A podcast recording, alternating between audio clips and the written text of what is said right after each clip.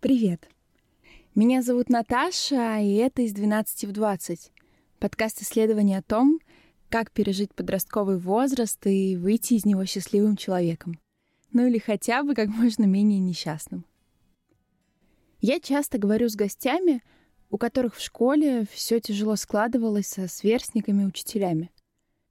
Но я абсолютно уверена, что никто из тех, кто идет работать с детьми, не хочет быть тем самым учителем из наших историй. Скучным, равнодушным, вечно недовольным. Почему иногда так случается и как таким учителем не становиться, я решила спросить у Кирилла Александровича. Он ведет телеграм-канал «Здравствуйте, Кирилл Александрович», подкаст «Учительская» и, конечно, работает в школе. Ну и перед началом хочу сказать вам кое-что еще. Во-первых, поздравляю всех с тем, что учебный год кончился, и, конечно, те, кто сдает ЕГЭ со сдачей последнего экзамена, вроде бы он был как раз сегодня. Отдыхайте, расслабляйтесь и наслаждайтесь летом изо всех сил. Ну и, во-вторых, лето подкралось как-то совсем незаметно, и я не успела сделать эпизод про выпускные. Поэтому краткая основная мысль для всех, кого он совсем скоро ждет — Надеюсь, у вас он пройдет отлично, но это не факт. И если он пройдет так себе, просто расслабьтесь. Это нормально. Впереди у вас большая классная жизнь с кучей праздников, которые точно будут лучше, чем этот. Все. Приятного прослушивания.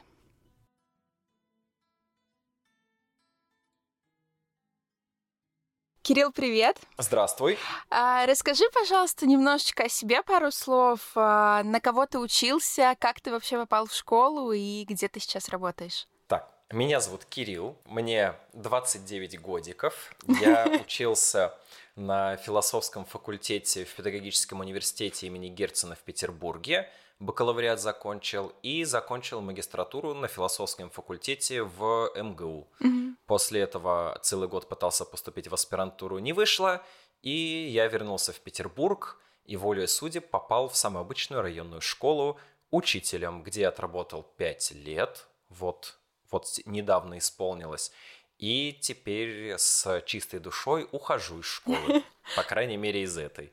А почему уходишь? Я в своей школе попробовал все, что только можно.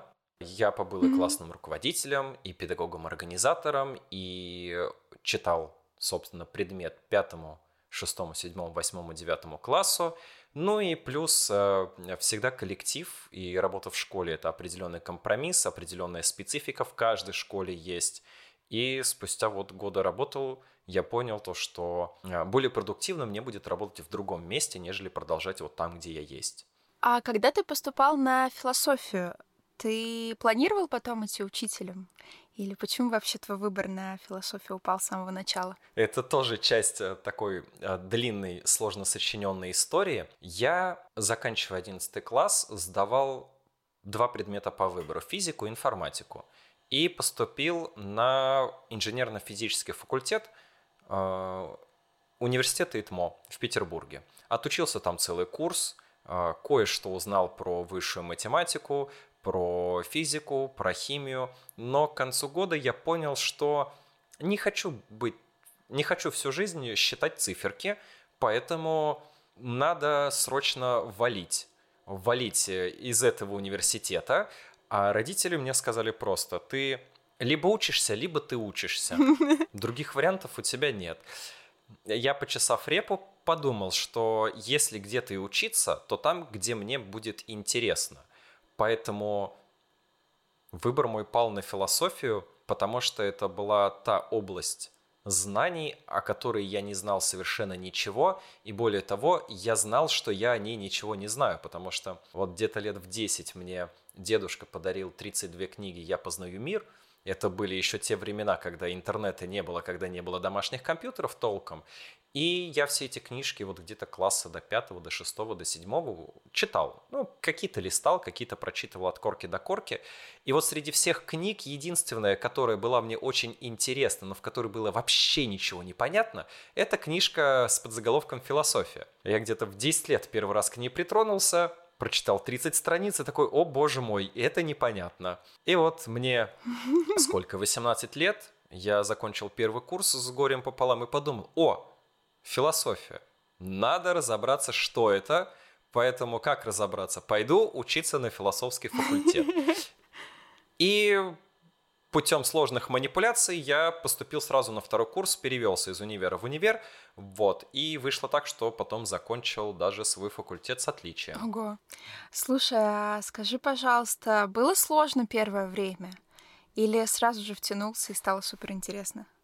Я, я, я как сейчас помню свою первую, первую лекцию по философии, это была э, лекция про Платона, и его, собственно, миф о пещере, что, мол, значит, все мы видим только отблески вечных идей, которые, ну вот, согласно метафоре, а, являются пламенем, которое отражается а, которое, проходя сквозь людей, отражается в стенах в виде теней. И вот вещи — это тени, а вот вечный тот самый огонь, исходный, вещи, как они есть, это идеи.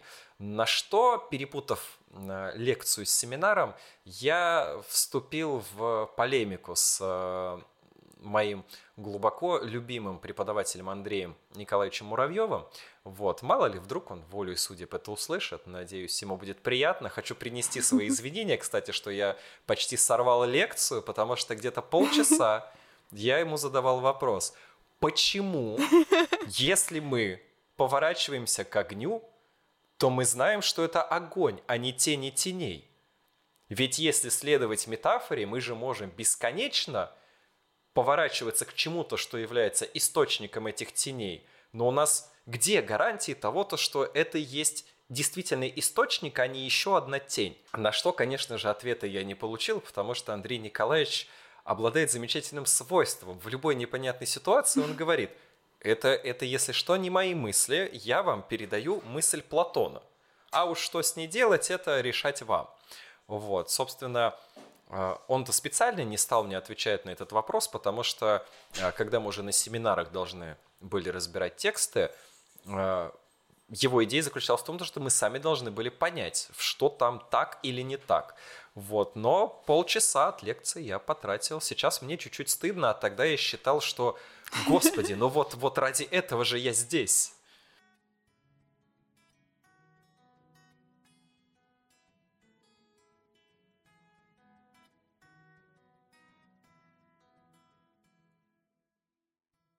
Ты часто пишешь о том, что к концу года почти не остается сил преподавать, и ходить в школу. А, как ты вообще обычно держишься последние месяцы? И то, то же самое твои коллеги чувствуют, как тебе кажется? Наверное, никак я не держусь, потому что вот эти вот а, ежегодные летние посты о том, что, боже мой, как мне тяжело, это, возможно, один из способов держаться, когда ты с кем-то этим делишься.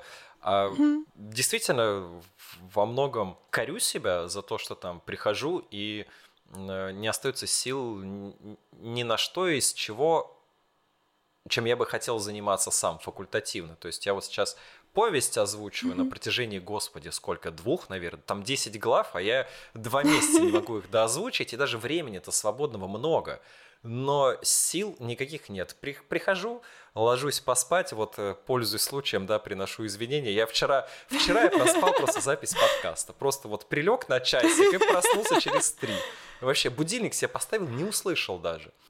Слушай, на самом деле очень неудачно сложилось, потому что у меня тут газонокосильщики пришли во двор очень не вовремя.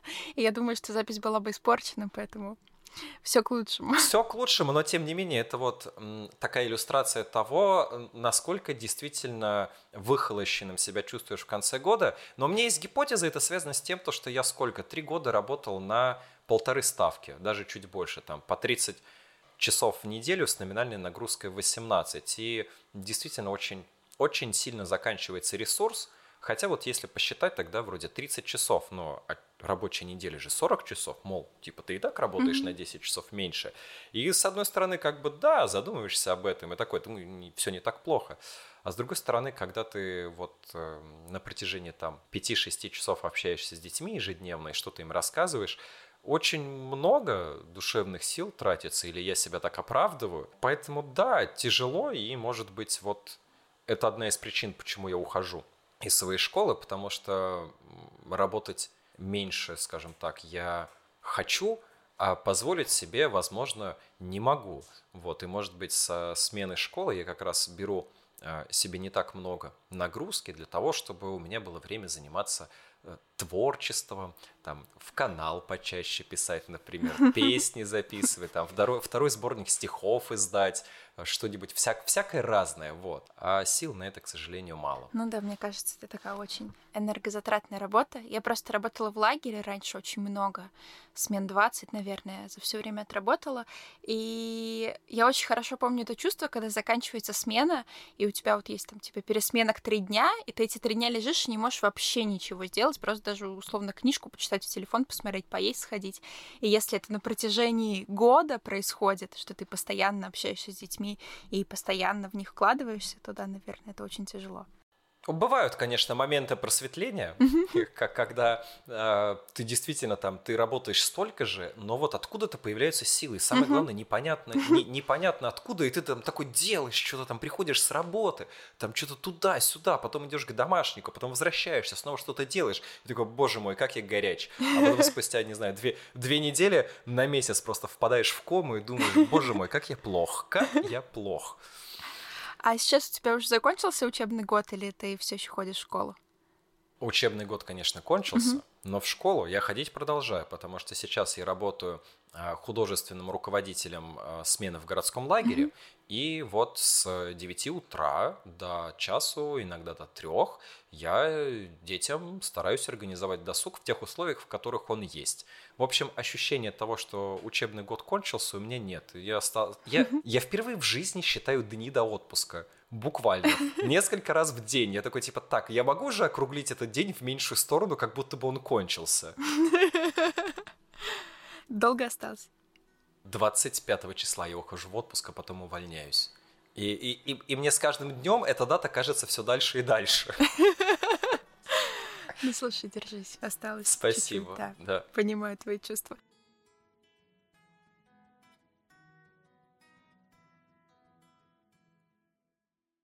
Ладно, мы еще вернемся к детям, школе и так далее. Давай немножечко поговорим о себе и твоем подростковом возрасте. Каким ты был, когда ты в школе учился, и вообще какого подростка мы должны представить, чтобы понять, каким ты был? Мерзким, несносным, в силу того, что мой ум был подвижен, когда я был подростком, поэтому я с пятого класса пообещал mm-hmm. себе, что не буду делать домашние задания. Ну, просто потому что я взрослый, и они не нужны. И это работало. Где-то класса до девятого я прям учился без троек. Э, на уроках сидел, скучал, а когда тебе скучно, ты либо занимаешься чем-то сам, либо ты агитируешь на что-то соседа.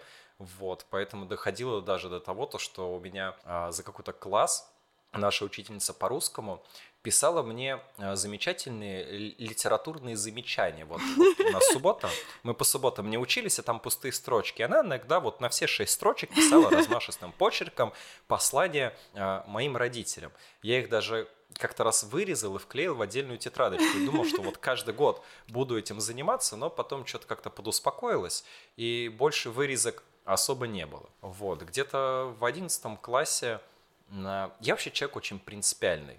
Mm-hmm. Раньше, может быть. Раньше точно был, сейчас не уверен. Вот. Слово компромисс для меня перестало быть ругательным. И как-то раз у меня тоже возникла спорная ситуация с а, моим учителем по алгебре и геометрии. А, суть сводилась к следующему. Она меня спросила, Кирилл, я тебя что, неправильно оцениваю или придираюсь к тебе? Вот ты мне скажи, как ты считаешь? А я, будучи человеком, который очень любит э, субординацию, когда ему надо, ответил, что, вы знаете, я не вправе отвечать на этот вопрос, потому что вы же мой учитель, вы меня оцениваете, а не я вас. Она подумала, что я издеваюсь, мол, типа, так, ну хватит поясничать, ответь да или нет. А я говорю, я не могу, я не буду отвечать на этот вопрос из принципиальных соображений. Она реально подумала, что я издеваюсь. А я тогда не издевался. Я действительно, ну, типа, я просто в таком на понятийном поле не мог себе позволить э, размышлять. Поэтому э, мы с ней где-то 40 минут от следующего урока еще сидели, общались, и в конце концов она окончательно во мне разочаровалась, э, назвала меня литературным, конечно, словом, но э, весьма обидным, и пустила слезу. А я такой, типа, ну ладно, я пошел, у меня там до, физи- до конца физики 5 минут осталось. И ушел. Совестно, стыдно, честно говоря. Э, Вот, но примерно таким учеником я был. Ну, в общем, примерно таким, наверное, каких сейчас ты сам не выносишь. Наоборот. Да. Я очень, я очень люблю таких э, учеников, потому что любое, скажем так, э, любой саботаж на уроке, он происходит в силу каких-то внешних причин. И всегда есть возможность найти общий язык с этими ребятами. А я, я помню, что я тогда чувствовал, я помню, почему я позволял себе, не знаю, там, объявлять священную войну учителю математики в пятом классе и доводить дело до того, то, что мы были единственным классом, от которого она сама отказалась за, там, я не знаю, 30 лет педагогической практики. Вот. И я знал, чего я хочу. Мне хотелось справедливости, мне хотелось а, определенного уважения, причем не только к себе, а ко всем. И, скажем так, у меня на уроках бывали там не то чтобы проблемные ребята, но те, которые ясно давали понять. Типа, я ухожу после восьмого класса, и мне вообще не нужно ваше обществознание. Но тебе не нужно, хорошо. Тебе же нужна оценка. Это же твоя конституционная обязанность получить образование. Поэтому давай мы с тобой найдем вот такие варианты. Ты сделаешь что-то, то-то и то-то, а на уроках ты будешь заниматься чем угодно, главное не мешать другим учиться – тем, кто хочет, тем, кому интересно, или тем, кто сомневается. Не переманивай их на свою сторону, дай мне возможность переманить их на светлую сторону силы. Если человек нарушает правила, для этого есть причина. А если есть причина, значит есть хотя бы умозрительная вероятность сгладить все эти углы, чем я и стараюсь заниматься.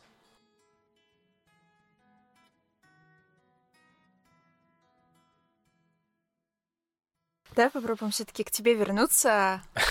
Да, Мне хочется... Я, я всегда очень люблю немножко драмы в подкасте. Скажи, пожалуйста, можешь ли ты сказать, что у тебя был тяжелый подростковый возраст? Да, конечно, мой возраст был с моей колокольни самым тяжелым подростковым. И никто никогда в жизни не переживал того, что переживал я. Ну да, к сожалению или к счастью, все подростки так думают, но вот что именно тебе в твоем подростковом возрасте казалось тяжелым, с какими трудностями ты столкнулся? Но у меня были тяжелые отношения с родителями в первую очередь. И в большой степени как раз-таки именно из-за вот э, таких отношений с родителями я это частично выплескивал и в школе. Вот, потому что э, на конфликт с родителями идти я боялся. Мне у меня была такая угу. логика. Вот я живу в их доме. Поэтому, если мы с ними конкретно поссоримся, у них есть миллиард рычагов давления сделать мою жизнь невыносимой. А я реально считал, что этот вариант э, возможен. Меня систематически не били никогда, вот, но там несколько раз меня пароли, прям, причем помню, Помню последний раз, это был седьмой, кажется, класс. Я просто не, не отвечал на один вопрос, который родителям казался важным, а, важным узнать, а мне казалось очень важным, чтобы они не узнали. А, на следующий день а, я пришел, и меня здесь в школе спрашивают, типа, слушай, а что у тебя с лицом? А у меня просто на лице все капилляры поро полопались от того, как э, сильно я орал. Вот. Но это причем был э, вот такой вот момент, когда я немножечко в себе, в своей стойкости разочаровался. А, что еще? Ну, было еще несколько ситуаций а, с правоохранительными органами. Вот, когда в лагере я был, там тоже суть дела можно опустить. Фишка была в том, то, что вот нас было трое людей, и все прекрасно знали то, что мы виноваты. Но точно так же я знал, что доказать нашу вину они не могут, вот. А поэтому нас всех звал, значит, сотрудник вот э, патрульно-постовой службы, который к лагерю был прикреплен э, к Вожатскую. Э, вечером уже после отбоя, это было, наверное, ближе к часу, наверное, ночи. Вот. И последним пошел я, это уже было, наверное, ближе к двум. Вот. И он, естественно, там рассказывает, что мы, значит, вас, там, и, и, и, и тюрьма по вам плачет, и все такое, и начинает просто давить и говорит, ну, типа это, ты зложи всех, и мы тебя отмажем. Вот, а я же знаю, что доказательств нет. И сижу, типа, молчу, такой, типа, ну, ну с чего взяли, что мы это сделали? С чего взяли вообще то, что я здесь рядом? То есть я как такой, как бы это... Э, я же насмотрелся всяких э, фильмов э, детективных, вот, когда, значит, подозреваемого допрашивают и блефуют. И я сидел, типа, нет, нет, нет. И минут 40 мы с ним просидели, а он меня отпустил, Буквально в течение пары дней ситуация разрешилась тихо, мирно, спокойно, то есть как бы ничего такого плохого не произошло. Вот, но вожатые потом, а, буквально через неделю, когда у нас был конец смены, сказали, что Кирилл, эти двое заложили тебя с потрохами. Просто все, они все скинули на тебя хором просто за 15 секунд. Вот. А ты единственный, кто, во-первых, никого не заложил, во-вторых, так хорошо держался. Вот. После этого я немножко переосмыслил свое отношение к доверию по отношению mm-hmm. к людям. Вот. Это еще при условии того, что я в этой ситуации участвовал действительно по касательной. Собственно, почему, почему я сохранял такую невозмутимость, потому что я-то знал, что я по факту ни в чем не виноват, ну и подставлять ребят не хотел. Вот. Потом я уже только познакомился с так называемой дилеммой заключенного, вот, и понял, что как бы, ну, да, такое себе. Вот, не знаю, что еще? Не, не буду говорить про там раннее знакомство с э, хулиганскими компаниями, там с э, алкоголем, что курить я начал во сколько? Ой, боже мой, уже не помню, там в 12 лет я покуривал, с 14 лет я прям э, курю на постоянной основе. Э, кстати, пользуясь случаем, если мама слушает этот подкаст, да, теперь ты знаешь, со скольки лет я курю, потому что в когда мне было 17 лет, для нее было шоком, когда она узнала, что я курю. Uh-huh. Вот, и она спрашивает, ты долго ты куришь? Я такой, это не важно. Вот. Ну, кстати, пользуясь случаем, моей маме тоже привет, она тоже слушает этот подкаст, и для нее секретов нет, она меня спалила в 13. Это была очень смешная история. У нас была от школы такая прямая дорога, и в бок уходили какие-то там старые здания, я не помню, разрушенная больница, что ли, или что-то такое. Вот. И мама э, была, видимо, в магазине и увидела, как я иду вот это, по этой прямой дороге из школы, и как мой цветастый рюкзачок сворачивает куда-то вот в эти полуразрушенные здания. И мы, uh-huh. значит, с компанией стоим курим, и мама, кто-то мне говорит, Наташа, там сзади твоя мама. Я говорю, да ладно, вы что, ржете, что ли? И поворачиваюсь просто с сигаретой, и она буквально у меня за спиной. Вот, тогда, конечно, мне сильно попало. Меня, по-моему, на целый месяц заперли дома, вообще просто провожали в школу и забирали из школы. А, я могу вспомнить вот по поводу своей подростковости. Mm-hmm. Я с шестого класса начал прогуливать в школу, mm-hmm. ну потому что типа, господи, а что там делать на том же самом уроке ОБЖ?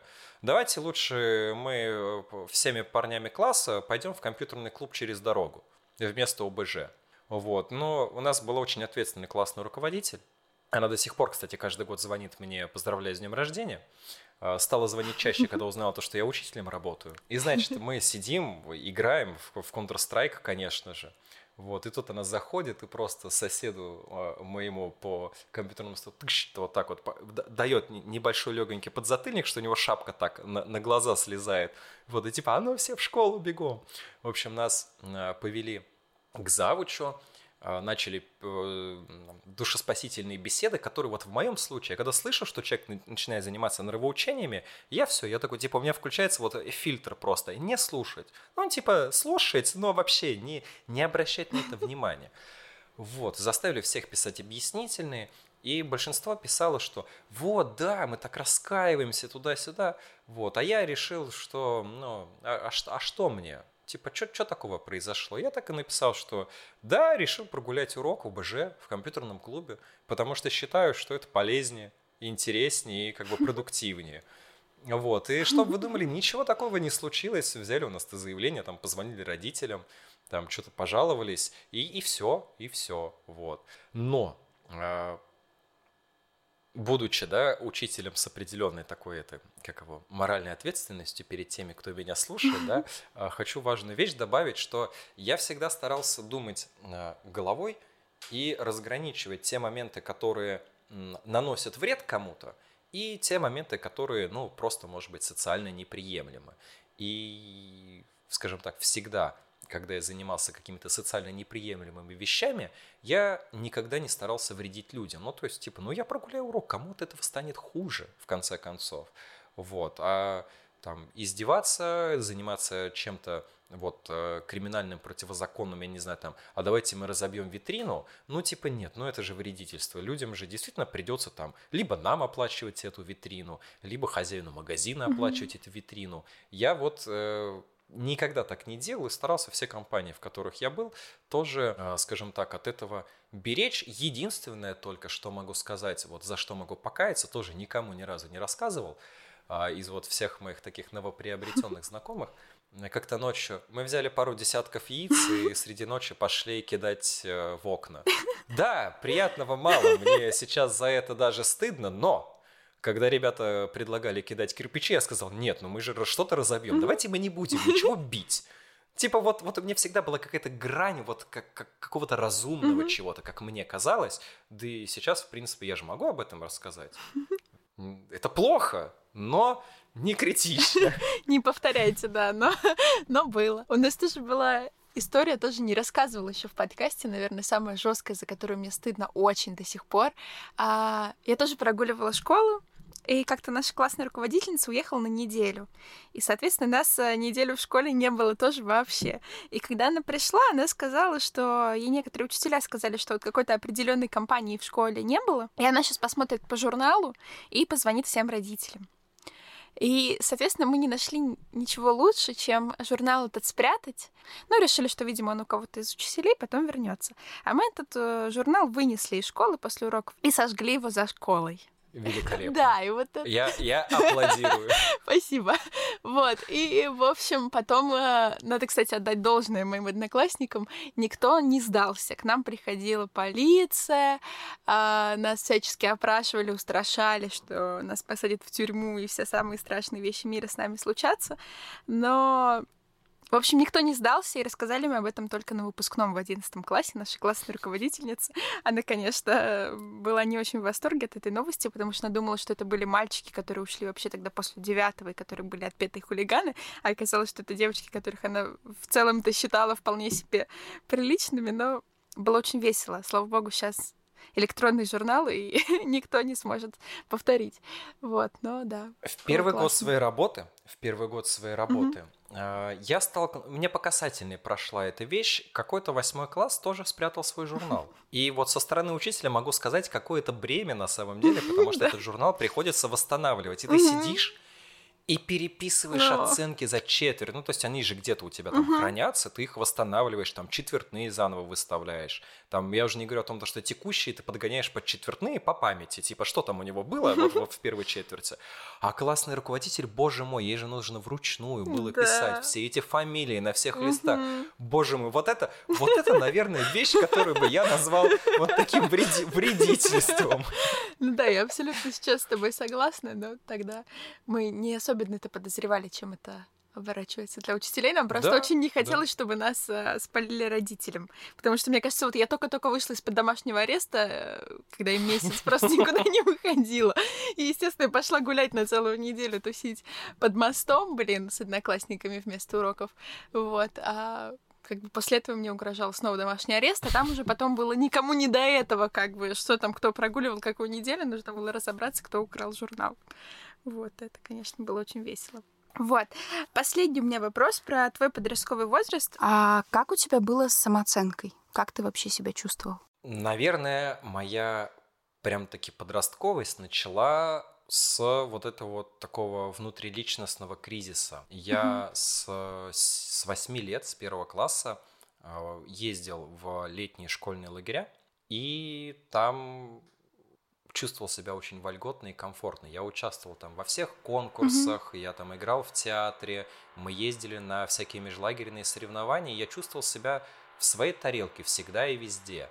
Но когда мне было 14, вроде бы все было как раньше, но перед э, очередным выходом на сцену я почувствовал, что мне на сцену выходить боязно. Я как сейчас помню этот момент, впервые у меня появился вот страх сцены, мол, типа, а вдруг я не так хорош, как я о себе думаю, а вдруг я сейчас облажаюсь на сцене. И с этого момента этот страх, скажем так, меня сопровождает до сих пор. Я вот недавно а, выступал на большом школьном пикнике РДШ. Вот, у меня там был небольшой мастер-класс для педагогов. И я прям это, я в какой-то веке приготовил презентацию заранее, не за, не за ночь, вот, там в течение там, нескольких дней я так набрасывал тезисы, прям готовился. Я редко это делаю, честно говоря. Но вот это был тот самый случай. И перед началом выступления своего мне действительно был мандраж. Я вот два часа не мог найти себе место, я злился на себя. Вот просто было невыносимо быть собой. И вот, собственно, да, наверное, вот это вот постоянное переоценивание, не в смысле завышенное, а в смысле постоянная заново оценка себя со стороны, там, насколько я хорош, вот этого синдром самозванца, оно меня, наверное, сопровождает, да, и, как правило, это бывает из крайности в крайность. Там, перед началом выступления я думаю, боже мой, как я плох. А в конце выступления, когда там люди а, аплодируют, а в течение всего мастер-класса не смотрят свои телефоны, а слушают – хотя там день уже, не знаю, третий час они сидят на одном месте и слушают что-то там, что им говорят, не, не то, что они выбирали, а они вот слушают, и ты думаешь, боже мой, как я хорош, как я хорош. И вот эти качели, они меня сопровождают постоянно. В школе, конечно, а, попроще, когда там тоже не первый год ведешь а, предмет, не первый год а, там читаешь курс, например, там за восьмой класс, ты уже примерно знаешь, что, что ты с этим справлялся и что сейчас тоже справишься. Но вот свой первый год работы, это было вот каждый день я шел на работу с э, тяжелым сердцем. Типа, а вдруг сегодня на каком-то из уроков я облажаюсь и не вывезу вообще? И причем не только облажаюсь в своих глазах, но и что это будет видно, да, потому что, скажем так, делать э, хорошую мину при плохой игре я тоже за э, свои годы научился хорошо, но типа, ну а вдруг и, и это не выйдет? Вот, поэтому, да, скажем так, в подростковости меня часто сопровождали вот эти вот мысли, что, мол, все плохо, а потом мне все очень хорошо, все плохо, все хорошо, я классный, нет, я не классный. Там в шестом классе, вот в шестом классе этого не было, я как сейчас помню, и у меня прям а, родители говорили, типа, ты зазвездился, ты слишком много о себе думаешь и прочее, прочее, прочее. А я тогда действительно много о себе думал. Мне вот бабушка с пяти лет говорила, что вот я буду президентом России. Вот. Э, я, я, конечно, до сих пор с этой мечтой не расстался, но вот сейчас я думаю, объективно я буду плохим президентом России, потому что вот с документооборотом у меня всегда все было плохо, а типа, ну, президент России, он должен как-то с документами уметь хоть, хоть как-то работать. Вот. А, но, тем не менее, вот было много-много у меня гонора, и иногда я к этому возвращаюсь. Хотя очень часто тоже себя осаж... А, осаживаю, мол, ты просто человек, в конце концов, тебе почти 30 лет, и смотри, чего ты добился, да по сути ничего. Вот, и вот, вот так вот, вот так и живу. У этого, на твой взгляд, были какие-то гормональные причины больше, ну, как у всех подростков меняется как-то мышление в этот момент? Или что-то это спровоцировало? Был ли что-то, какой-то момент, который ты можешь вспомнить, который мог спровоцировать твою неуверенность в себе? Не знаю. Вот сейчас мне кажется, что нет, что это было гормональное. Но тут тоже э, самого себя тяжело оценивать со стороны, во-первых, а во-вторых, тяжело это э, с высоты лет, да, память, она э, много что искажает, и я с каждым годом понимаю, что иногда некоторые события, которые я помню одним образом, на самом деле происходили другим образом, и этому есть документальные подтверждения, поэтому тут своим ощущением – свои ощущения всегда нужно пропускать там через э, несколько фильтров. Но ты же и когда подросток, ты же совершенно не можешь понять, это гормоны или э, скажем так, твое психологическое состояние, они же, ну, не, неразделимы. То есть сейчас, конечно, да, я, допустим, могу говорить о том, что, ну, вот сейчас, там, я чувствую себя плохо или мне грустно, вот потому что вот и по этим этим причинам, там, каким-то гормональным, там, биоритмы, или я не выспался, или долго там а, себя загружал работой. Иногда там настроение плохое просто потому, что меня что-то расстроило. А когда ты подросток, ты, блин, ничего не понимаешь. Ты, ты, тебя, тебя как будто кинули в открытое море, и типа все, ты, ты как бы либо выплывешь, ли, либо, либо ты утонешь. Вот. И тут да, не могу сказать. Но, скорее всего, гормоны, потому что вот вспоминая сейчас, это было вот абсолютно на ровном месте. Я стою в кулисах, мне выходить через две минуты, и черт возьми, угу. я совершенно по-другому стал смотреть на сидящих людей. Если раньше я думал, что это все мои друзья, и я сейчас покажу, как я классно умею, и они все заценят, то потом эти мысли превратились в эти люди, которые обо мне ничего не знают и вообще не, не хотят смотреть на сцену. И вот типа, вот, вот и работай в таких условиях. Вот давай, попробуй их заинтересовать. Я такой, ну черт, я попробую. Но, но не факт, что мне удастся. А учитывая то, что я к себе а, требователен весьма, то есть, типа, вот если я что-то делаю, я должен сделать это восхитительно. А если я не могу сделать это восхитительно, то я лучше вообще никак не буду готовиться. И, э, ну, получится, значит, я молодец. А не получится, ну, так я ж не готовился. Вот я, я как бы прекрасно понимаю о том, что это такая типичная психологическая уловка э, снимания с себя ответственности. Но вот я достаточно умный, чтобы себя так обманывать, и недо, недостаточно умный, чтобы перестать это делать, зная о том, что я так делаю.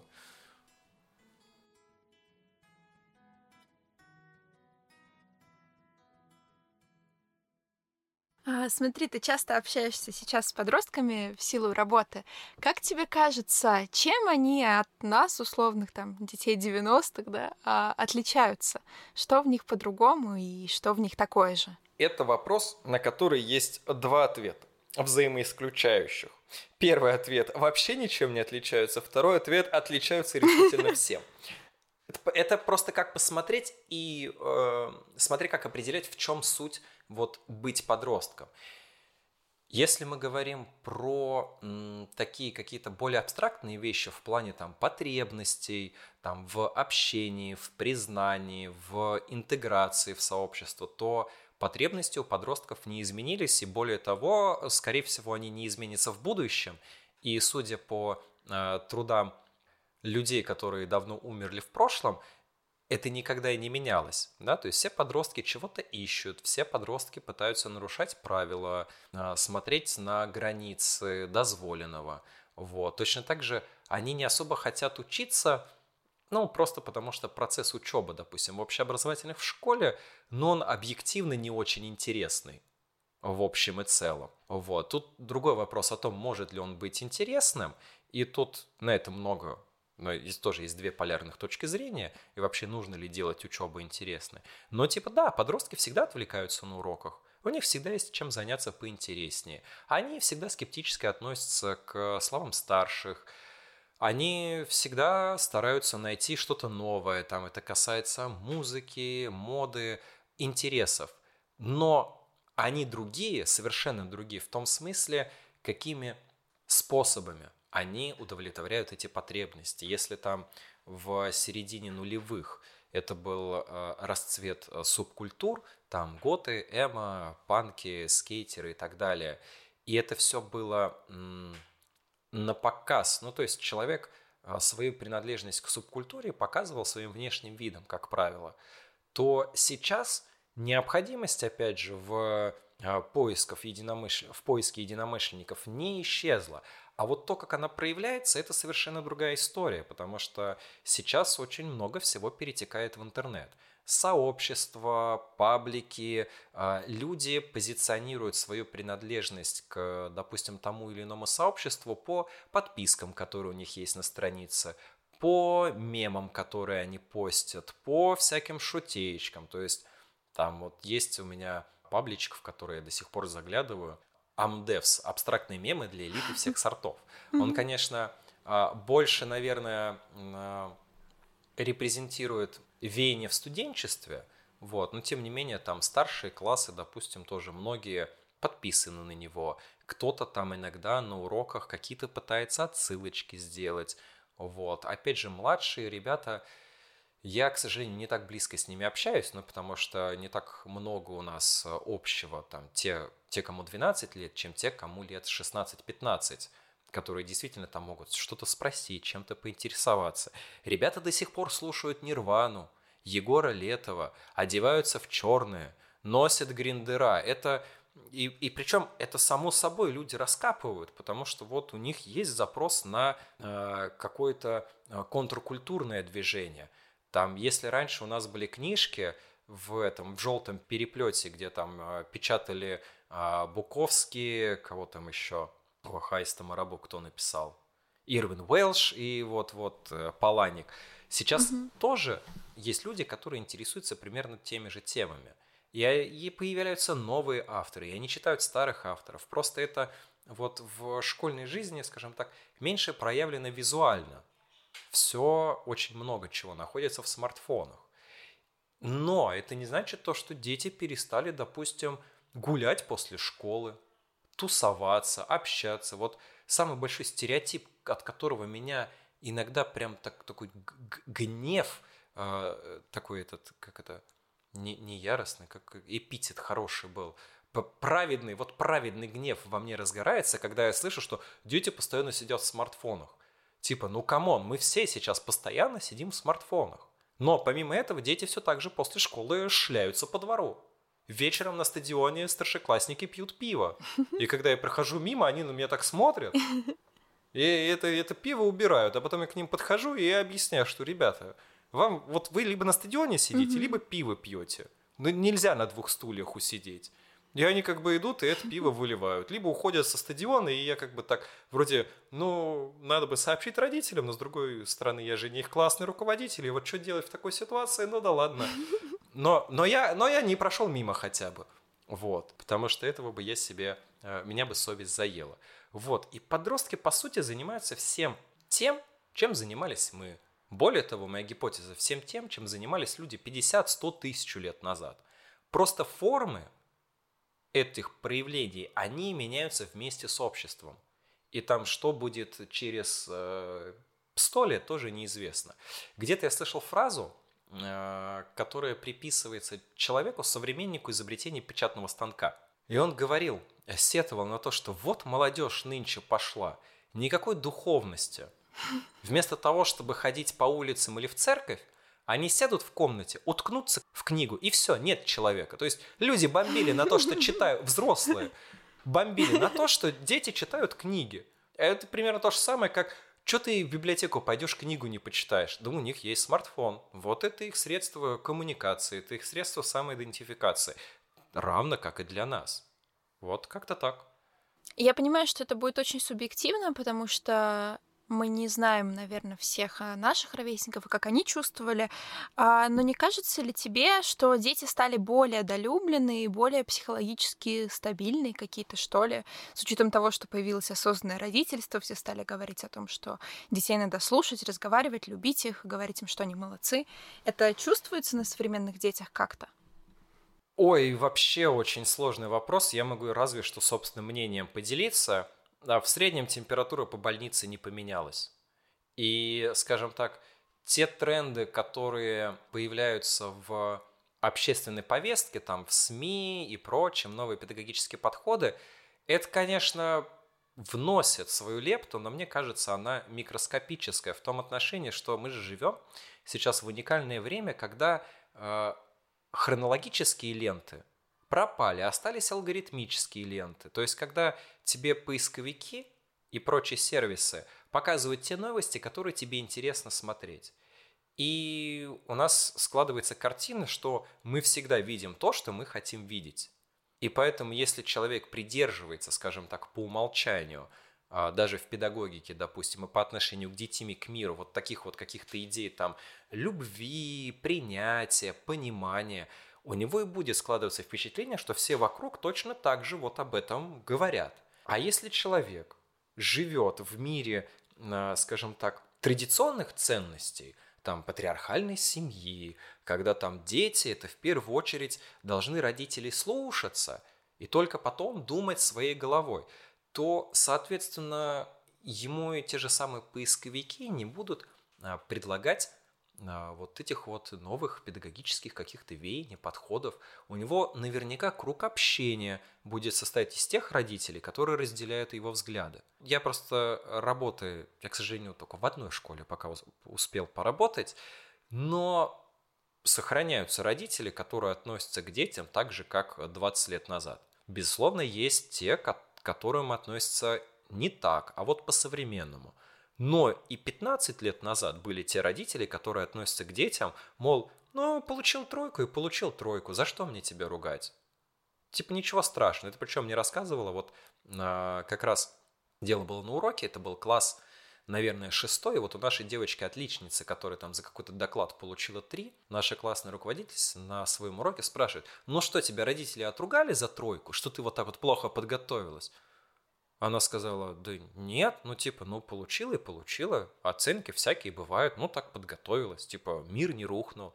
И вот по ней было видно то, что ее родители вот растят ее вот в такой атмосфере принятия, без давления чрезмерного, без диктатуры. И сейчас такие дети есть, и точно так же и другие дети есть, и родители. Это причем мы говорим о Санкт-Петербурге и, слава богу, об одном и том же районе. То есть я учился в одной школе угу. и работаю в другой, но в том же самом районе.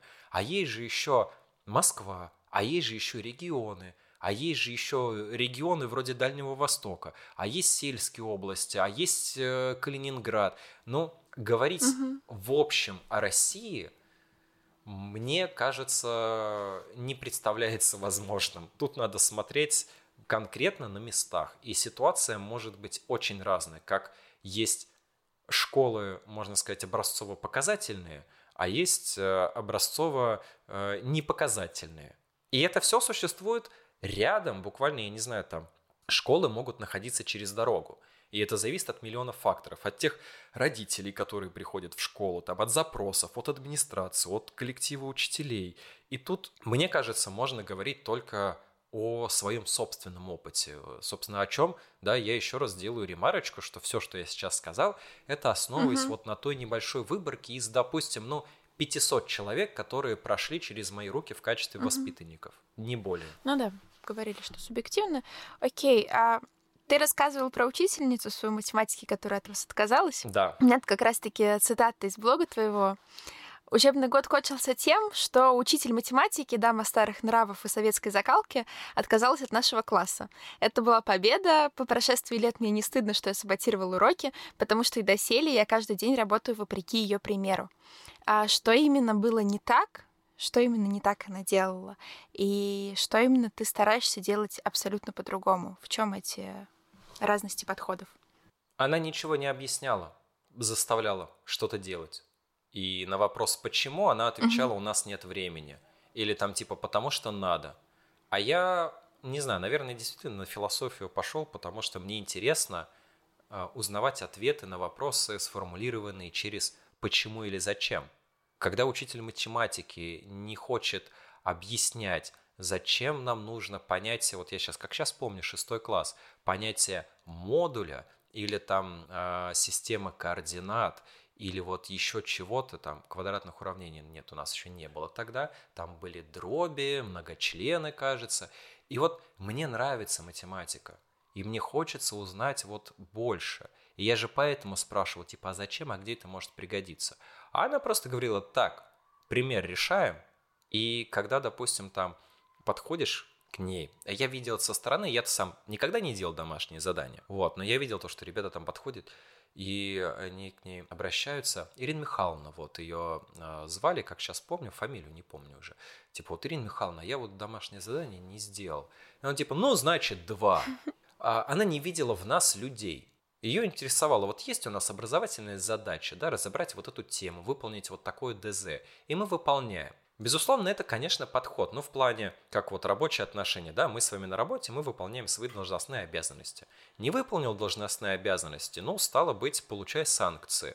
Но мы же находимся в школе, и я прекрасно понимал, что в школе так нельзя, так не работает. И меня, меня вот это вот просто заставляло, возможно, неосознанно, а просто делать максимум вещей ей на зло. Просто потому, что я чувствовал, что она к нам как к людям не относится. А мне кажется, что в образовании, в педагогике в первую очередь надо видеть в человеке человека. И для своих учеников быть человеком, и для и, и чтобы ученики для тебя тоже были человеком. Потому что сколько мы знаем, ну вот у меня такая скажем, логика. Сколько знаний у нас остается со школы? Процентов 5? Причем понятно, что по какому предмету там эта цифра будет э, достигать, допустим, 40, а если это твоя специальность, то и всех 80. А по предметам, которые тебе не интересны, вообще все забудешь. Ну, то есть, допустим, я не знаю, там, в чем смысл периодической системы Менделеева, да, там, сколько электронных уровней у атома водорода? Ну, типа, вот, вот давайте, да, давайте у вас поинтересуемся, сколько электронных э, уровней у атома водорода? Вот сможешь сейчас сказать? Нет, вообще без понятия. Вот, вот, а типа, ну и зачем? Я, я просто помню, что один, потому что мне это интересно. Ну, это потому что я учился еще там э, физике э, в университете, чуть-чуть. Вот, но это же не нужно. Да. В плане, это круто, круто что-то знать. Знать круче, чем не знать, мне кажется. Но если ты это не запомнишь, зачем, ну, зачем задрючивать тем, что реально не нужно? Я считаю, что нужно дать возможности людям узнавать. Ну, то есть, допустим, ну не помнит человек, э, когда была Куликовская битва. Ну, не помнит и не помнит. Дай бог, чтобы осталось понимание, какую роль там играла Куликовская битва в целом в истории России. Зачем тебе дата? А вот на истории у нас там мы контрольные писали, у нас были там даты, даты, расставьте в правильном порядке. Бесит просто вот прям не могу. Я, я с, с ребятами со своими даты, ну да, мы записываем что-то в тетрадь, какие-то важные даты. Просто чтобы у них там могло сложиться определенное впечатление. Но когда я что-то спрашиваю, я всегда там с точностью давайте до века или до десятилетия. Или хотя бы, чтобы вы последовательность событий могли восстановить. Черт с ними с датами, их можно загуглить. Угу. Где? Да, да, смоделируйте мне ситуацию, где вам даты спасут жизнь. Нигде. Стало быть, зачем? Вот этот вопрос, зачем, да? И стало... И вот когда я сам не могу ответить для себя на, на вопрос, зачем я чему-то учу, я этому не учу. Потому что если незачем, то зачем насиловать ребенка? Понятно то, что образование – это наша конституционная обязанность. Это я очень люблю повторять как раз в девятом классе, когда начинается блок права, да, что это не просто ваше право, да, то есть у вас есть право на все уровни образования, а вот общее образование, оно ваша обязанность. Но в силу того, то, что это обязательно, давайте мы постараемся минимизировать страдания, давайте мы постараемся как-то заинтересовать человека, чтобы он не вышел, скажем так, из школы с покалеченной душой. Жизнь еще покалечит. Давайте мы конечно, есть другой вариант, да, давайте мы будем калечить детей в школе, а, чтобы они, они вышли подготовлены, да.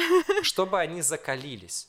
И я иногда тоже так делаю, но это всегда а, сопровождается преамбулой в плане того, то, что, ребят, вот эта работа или вот эта вот ваша задача, да, на четверть, она будет вот по таким-то критериям, они вам кажутся несправедливыми, и да, может быть, они несправедливы. И это иллюстрация того, как может быть в жизни. Когда у тебя все хорошо, хорошо, хорошо, а потом бац, как это несправедливость. И я им объясняю как раз то, что, ребят, вот это пример того, как вы нарабатываете свой социальный опыт.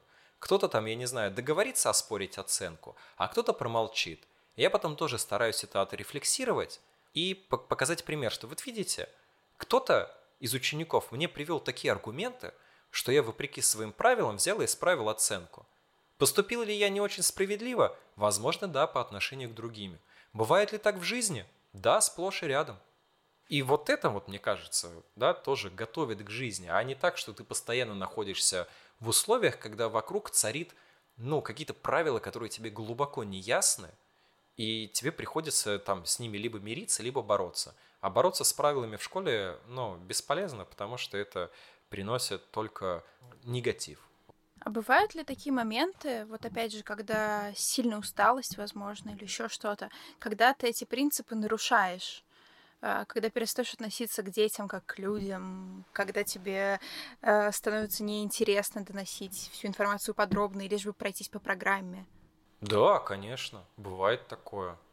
Но иногда ты ловишь это в моменте когда, допустим, ты сидишь на втором, э, второй урок начинается, uh-huh. и ты такой, Господь, Господь, я хочу, я хочу быть где угодно, но не здесь. Я так устал, uh-huh. не потому что там тебе дети надоели, просто вот, не знаю, там ты не выспался, или там ты думаешь вообще о другом, там, я не знаю, у тебя я не знаю, там, душа болит за русскую революцию 1917 года, и как она прошла, вот ты вечером книжку прочитал, и сидишь, и, и сидишь, думаешь, боже мой, там, я не знаю, э, бедный Керенский и так далее.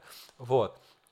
И если ты это в моменте осознаешь, то у тебя появляется возможность, скажем так, настроиться и переломить эту ситуацию. А когда ты понимаешь, что ты не можешь, но тогда проведи урок так, чтобы не навредить детям. Я очень в такие моменты люблю, причем это для ребят не секрет, когда я типа вот реально устал, у меня нет сил вести какой-то там урок, прям урок, я им даю задание самостоятельное, но в какой-нибудь там интересной форме. Там, например, ребята, поделитесь на группы, вот вам такое задание, такое задание, вот вы сделаете, вот ваш круг задач. И я там в течение урока, они ко мне свободно подходят и задают вопросы там по ходу там вот у нас есть лист А3 и мы значит а, визуализируем ту информацию, которая у нас есть, чтобы потом ее пересказать друг другу и устроить такое там мировое кафе. И вот когда ты даешь что-то такое новое, особенно то, когда не ты детям отдаешь, а они сами работают, mm-hmm. а ты в роли вот такого куратора, да, так где-то где-то что-то смотришь. Это, во-первых, заряжает энергией, потому что вот э, было настроение в нуле, mm-hmm. стало внезапно, ты понял то, что вау, я сделал что-то, что вовлекло их в работу, и сам еще особо не напрягался. Это заряжает энергией. Иногда, иногда просто бывает, вот э, говоришь детям, что, ребят, я, я сегодня кончился. И они, конечно же, говорят, ну хорошо, давайте мы ничего не будем делать. И вот как только они говорят, что давайте мы поделаем ничего, во мне просыпается вот такой ответственный человек, такой, нет, мы не можем ничего не делать, ребят, мы не можем.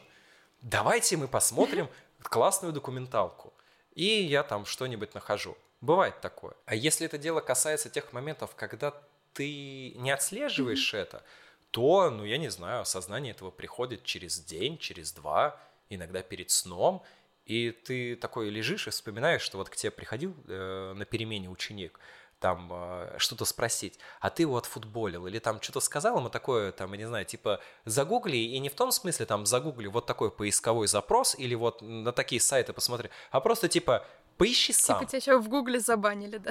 Ну, не, не в такой, конечно, манере, но суть, да, суть та, типа, отстань, поищи сам, и там, призи, если не найдешь, я тебе подскажу когда-нибудь потом, скорее всего, лишь бы никогда. Вот. Но да, бывают такие моменты, ты вспоминаешь, ну а что ты уже сделаешь? Стыдно, стыдно, да, но ты... старайся, чтобы таких моментов происходило меньше. Да, скажем так, иногда бывало то, что вот я действительно голос повышал не в смысле в сердцах, а вот там типа что-то как-то они там заболтались на групповой работе, и ты им такой, ребят, потише, не мешайте друг другу, туда-сюда. А потом они продолжают болтать, что-то увлеклись, кто-то не туда ушел, и ты уже так там прикрикиваешь них, там типа 9 Б, и они такие на меня смотрят, опа. И вроде бы тоже вот как бы не хочется голос повышать, ну потому что это как-то вот педагогический трюк э, ниже, ниже собственного достоинства, скажем так. И вот и ты такой, блин, зачем? Я кричу на детей, ну зачем? Типа, это же, это же не я. Но вот иногда бывает. Или там, когда действительно там... Бывало, что меня дети злили. Прям вообще злили. Вот. Я в такой момент... Один, один момент помню – слава богу, до, урока, до конца урока оставалось считанные минуты. Я начал что-то читать мораль, а потом подумал, типа, господи, зачем я этим занимаюсь? Оставил им ключи на столе, встал и вышел. Все, ребят, кабинет сами закроется. После этого у меня там кто-то даже подошел, подбежал, там, типа, ой, Кирилл Александрович, слушайте, мы, мы виноваты действительно что-то это, за это. За, за, заигрались. Ну и как-то все нормализуется. Я, скажем так, всегда стараюсь держать в голове то, что они люди, но и я человек. И какие-то такие моменты я себе, но э, не то чтобы стараюсь прощать, просто смотрю в будущее, чтобы так, так не делать дальше, больше. Не считать это нормой. Вот. Так что, да, да, бывает, бывает. Наплывами.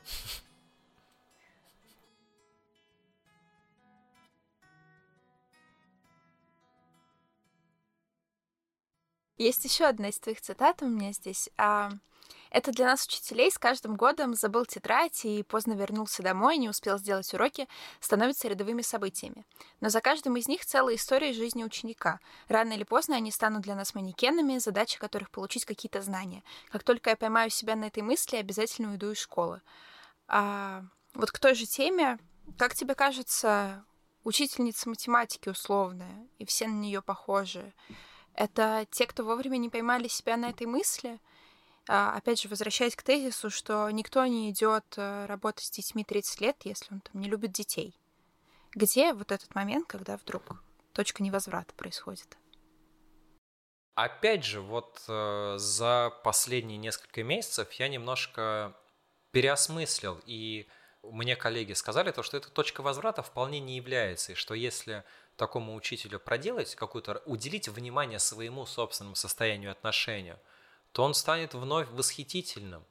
Но в целом, в общем, да, когда работа превращается в просто работу, и когда ученики это просто вот объекты, в которых, в которые, в которых надо вложить информацию, ну да, вот так оно и выходит. И я до сих пор придерживаюсь мысли, что, наверное, а если я вот до такого скачусь, сам не заметив, то, наверное, стоит уйти. Вот, потому что я, в принципе, стараюсь как-то вот себя анализировать. И если даже это мне не будет помогать, то, наверное, да, я уже mm-hmm. окончательно все. Буквально сегодня, или да, вчера, по-моему, вышел э, эпизод подкаста, в котором мы общались с девушкой, которую очень сильно в школе травили. А, и один из тезисов, который мы там обсуждали, был о том, что взрослые вокруг, родители, учителя, были чисто декоративными. Никто из них никак не мог помочь, да, и особенно-то и не пытался никто. А как сейчас с этим в школе вообще дела обстоят? Замечал ли ты, бывали ли такие ситуации, когда кого-то из а, одноклассников травили, и что ты с этим делал, или твои коллеги, может быть? Да ну, точно так же. Это большая, скажем так, беда, проблема. И хочется, конечно, да, сказать, что нет, у нас в школе типа все спокойно, никто никого не травит. В чем э, самая главная такая проблема с школьным буллингом? Это в том, что он происходит незаметно. Я вот как сейчас э, помню момент, когда на меня там девочка-одноклассница, когда я еще учился, обозлилась, и тыкала в спину ручкой, причем так болюче весьма, то есть она ее острым концом открыла и так прям тыкала. И я поворачиваюсь уже в какой-то момент и ору на нее. И мне очень такая, Кирилл, ты чего? Я такой, она в меня ручкой тыкает. Она такая, типа, ну все, ну там успокойся, там на перемене решите. Ну потому что, ну потому что урок это действительно место, где нужно осваивать учебный материал. Вот как, как, как никак приходится. И учителю разбираться каждый раз в каждой проблеме, но это задача очень классная, но весьма мало реализуемая, потому что если мы будем тратить время а, я сейчас не говорю, что мы не должны тратить на это время, но просто если бы мы уделяли каждой проблеме, чтобы разбираться от и до, господи, ну учить было бы некогда. Ну, э, реально некогда. У меня там бывали моменты, когда я вижу, что иду по коридору, и в школе кто-то с кем-то там а, что-то не поделил. Я там подойду. Я там выслушаю обе стороны. Они там друг с другом как-то договорятся. И все это в моем присутствии. Вроде бы там конфликт исчерпан.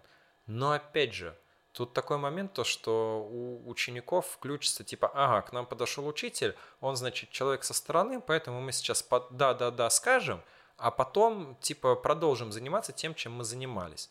Бывает такое, бывает, когда действительно там это работает, то есть там ребята что-то на уроке не поделили, кто-то одна девочка, там за партой две девочки сидели спокойно, потом одна на другую, типа, учебником размахнулась и по, по макушке треснула. И типа такой, девочка, что случилось? Она типа, она меня унижает, оскорбляет. Я говорю, типа, так, спокойно. Вот, я когда понимаю, то, что есть у нас время, да, там, на уроке, что мы там немножко ушли вперед, мы можем побеседовать, поговорить, выслушать обе стороны, там что-то обсудить и вот как-то сгладить.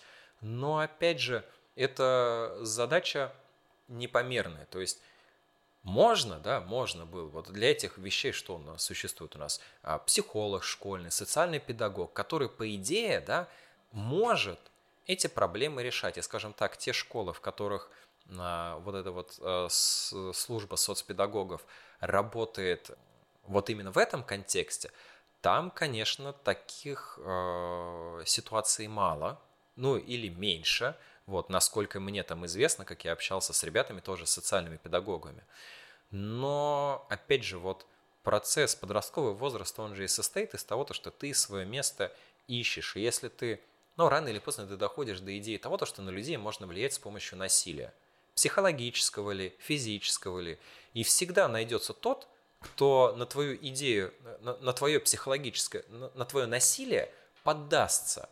А отследить этот момент очень сложно, потому что какая зачастую реакция возникает у жертвы? Он считает то, что он в чем-то виноват. Что вот если а, его, значит, травят, значит, что он это заслужил. А если он заслужил, то что жаловаться? И вот человек держит себе, держит себе. А как ты поможешь человеку, который не хочет, чтобы ему помогли, которому стыдно? Ну, тоже вопрос, да, который без ответа витает. Поэтому тут очень большая, на самом деле, ответственность а, лежит на родителях, чтобы а, ребенок их не боялся делиться своими проблемами. Потому что если родитель будет знать, что есть какие-то проблемы, у него же есть конкретные рычаги. Ему не будет стыдно пойти пообщаться с директором, с классным руководителем, с завучем, как-то начать решать эту, эту проблему. Но вот самый большой вопрос – это то, что школа просто не в курсе о масштабах того, что творится. Например, а, поделюсь историей. Нынешние, ныне уже выпустившиеся ребята, с которыми я так время от времени поддерживаю связь, рассказали мне историю, которая произошла, не помню, с ними то ли в восьмом, то ли в девятом классе. Я уже тогда их учил. Значит, э, были в классе два мальчика. Э, один из них сейчас э, открытый гей. Вот. И ситуация была в том, то, что эти два мальчика, значит, э, переписывались, и один другому, ну, типа, предложил встретиться, и вот они как-то встретились, и опять же, это, и это я сейчас рассказываю там историю со слов, я, я надеюсь, что там никого не обижу, да, с купюрами все рассказываю. Ну, в общем, один мальчик э, поделился перепиской с одноклассниками, где вот а второй мальчик э, компрометировал себя как вот человека нетрадиционной ориентации – и после этого, ну, действительно на него, скажем так, вот эти вот пересланные сообщения или скриншоты, я не знаю что, сходили по многим классам, по старшим. И этот парень учился при большом, скажем так, психологическом давлении. Что видел я со стороны? Ничего, абсолютно ничего. То есть эти ребята приходили ко мне на уроки каждую неделю. И я бы в жизни никогда не заподозрил, что этот э, человек подвергается вот такому вот давлению, что над ним там из-под тяжка хихикают. Вот. Э, конечно, тут большое, скажем так, э, уважение к э, этому человеку за то, что он ну, смог с этим справиться и в конечном итоге, скажем так, и свою ориентацию не скрывает и чувствует себя, ну, насколько я могу понять, комфортно. Вот, то есть его эта история не сломала, а, возможно, даже как-то но привела ему к тому, то, что он вот перестал считать это каким-то отклонением. Вот. То есть он совершенно спокойно живет со своей ориентацией. Ну, вот как раз-таки это иллюстрация того, насколько мало педагоги и школа знают о внутриках детей, если дети хотят держать это в тайне. А травлю травители в тайне держать хотят, а травимые жертвы тоже держат это в тайне, потому что считают, потому что им стыдно, может быть. И вот если мы, скажем так, решим вот этот вопрос, чтобы травля была явной, чтобы о ней была информация, тогда уже с этим можно работать. А если ты не знаешь, с чем работать, ты и не можешь с этим работать. Как тебе кажется, есть ли какие-то штуки, которые могли бы решить эту проблему в системе. То есть, ну, может быть, нужно там больше внимания социального работника, который будет иногда приходить и рассказывать, что вот бывает травля, это не ок, если у вас это случилось, пожалуйста, приходите, поделитесь, вы не виноваты, и мы решим проблему. Ну, так это есть. Но очевидно, что работает это так себе. Психологи действительно в школах проводят свою работу, там тестирование, анкетирование, а, предлагают ребятам, рассказывают, что если вам нужна помощь и так далее. Но тут вопрос опять же в роли школы и роли семьи в воспитании человека. Потому что если тебе дома говорят о том, то, что, я не знаю, там к, психо- к психологам ходят тряпки, а в школе тебе говорят, что ходить к психологу это нормально, если тебе нужна помощь, кому ребенок в конечном итоге прислушается. А если есть еще убеждение, что ты пойдешь к психологу, а твои одноклассники воспримут это в штыки, пойдешь ты к психологу? Да, ну, хочется. В подкасте матеряться нет у нас, у вас? Можно, можно. Вот. Но, типа, до хера с два он пойдет. Вот, потому что, ну, потому что тут так не принято. И эта проблема, это же не проблема школы это, и, скажем так, вот я все больше прихожу к мысли, что любые проблемы школы – это проблемы не только школы, это проблемы общества в целом. И школа, как вот такой а, микрокосмос, мини-общество, она всегда является отражением общества большого, глобального, да, то есть это причем может быть общество на уровне, вряд ли на уровне страны, скорее это, это вот срез по региону, по населенному пункту, по району, то есть это всегда отражение чего-то большего. И мне кажется, гораздо продуктивнее это не стараться решить какие-то локальные школьные проблемы, а сделать так, чтобы а, у этих проблем не было фундамента. Вот когда у нас в обществе, скажем так, общественное мнение примет идею того, то, что психологическая помощь от квалифицированных специалистов – это нормально, но тогда и дети это перенимут.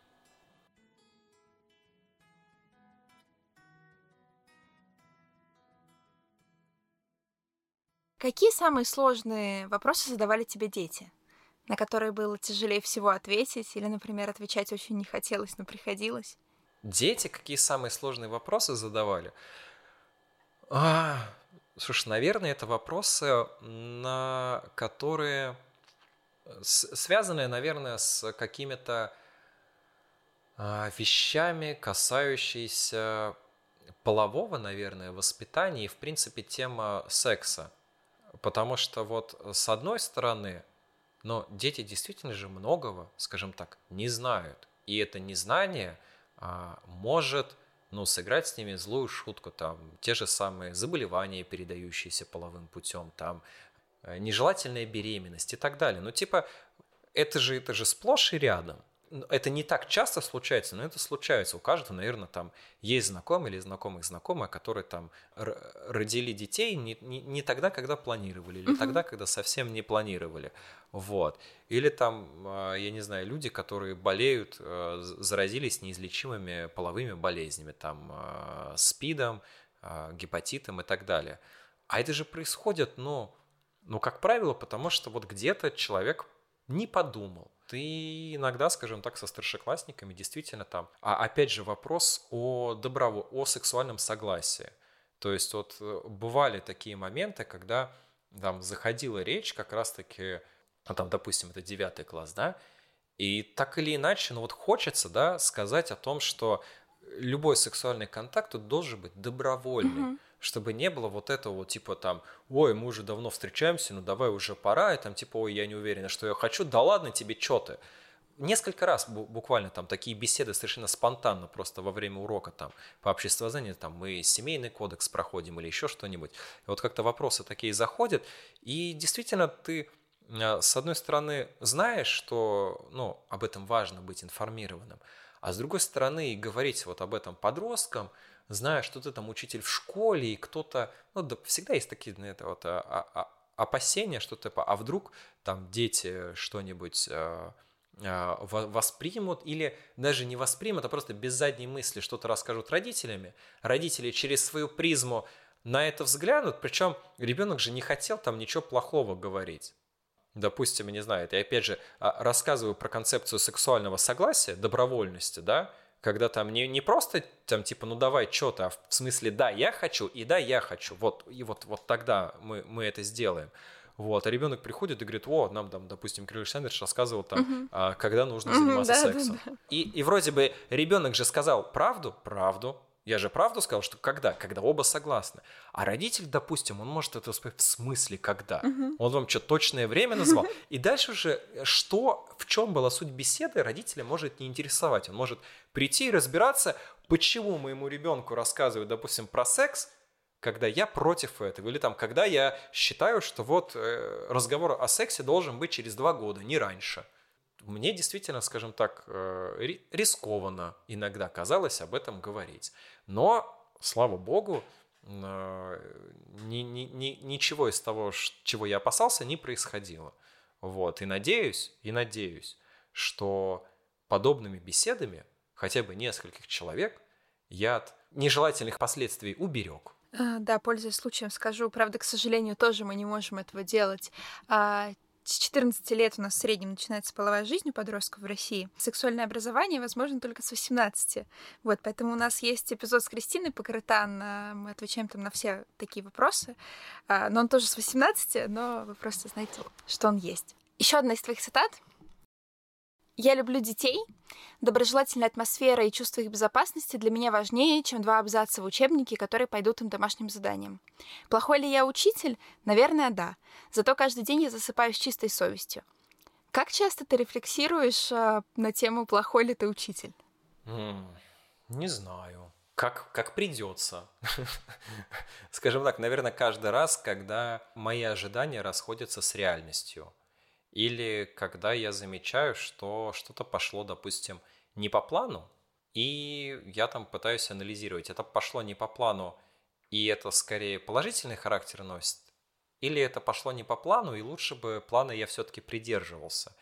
И зачастую я, конечно, думаю, что все, что я делаю, я в конечном итоге делаю с пользой, но Полезно ли это в целом, скажем так, для, для системы образования? Ну, вот это вот вопрос дискуссионный, да, то есть я в каком плане плохой учитель?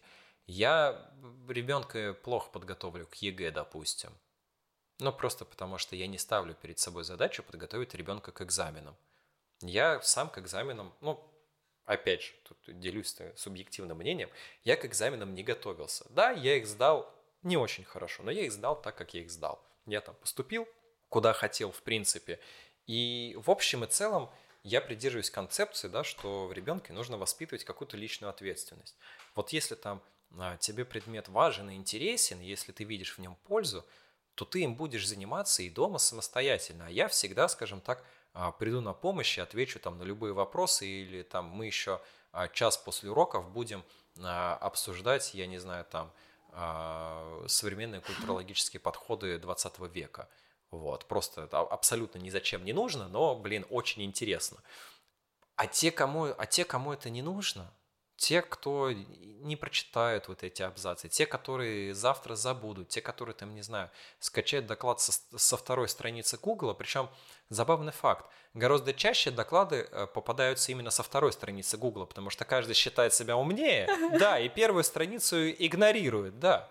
А зачем? А зачем им тогда это делать? Пусть лучше что-то такое вот, как сейчас э, выражаются это, прокачают свои soft skills и эмоциональный интеллект. Полезней будет. Вот, опять же, а, насколько это продуктивно с точки зрения знаний, не очень продуктивно. Насколько это продуктивно с точки зрения воспитания гармоничной личности, мне кажется продуктивно.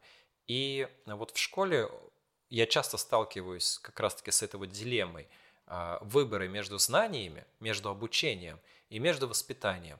И я выбор делаю в сторону воспитания. Ну, потому что, come on, мы школа, а не, допустим, высшее учебное заведение, где действительно там человек идет добровольно и идет туда, где он будет мотивирован учиться. Ну, предполагается, конечно же, это тоже зачастую не так. У меня последний вопрос. И вернемся немножечко к первой части а, нашего разговора. Но это мне просто такая, как постоянная рубрика, очень мне почему-то она нравится. А если возвращаться в какой-то один из самых сложных периодов твоего подросткового возраста, то что за момент это будет? И что бы ты сейчас из своего взрослого возраста, из своих 29 а, лет сказал бы вот тому, там, условно, не знаю, 13-14-летнему Кириллу? В этот тяжелый момент?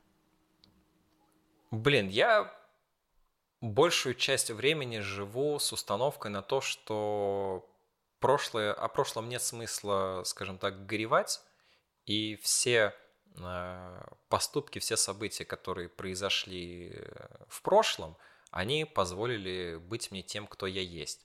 И, скажем так, если бы я хотел быть э, лучшей версией себя и совершенно другой, я не знаю, я бы, допустим, был момент, когда а, у меня, может быть, и призрачная была, но возможность выбора там оставаться, а, жить с бабушкой и дедушкой, которые меня воспитывали лет до шести, или там а, уезжать в Петербург к маме.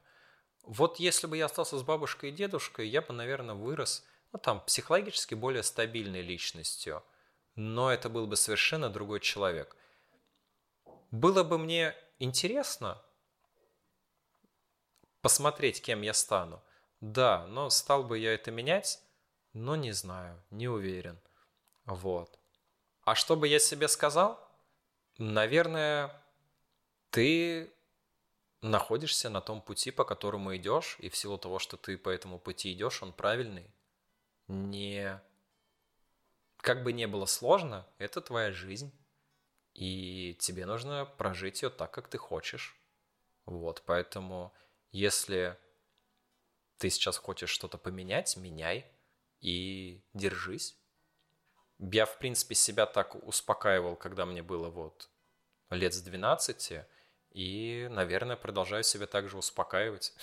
Ничего более, скажем так, эм, умного я э, не, не нахожусь ответить. Может быть, когда мне будет 60, я бы я придумаю что-нибудь другое. Но до этого надо еще дожить.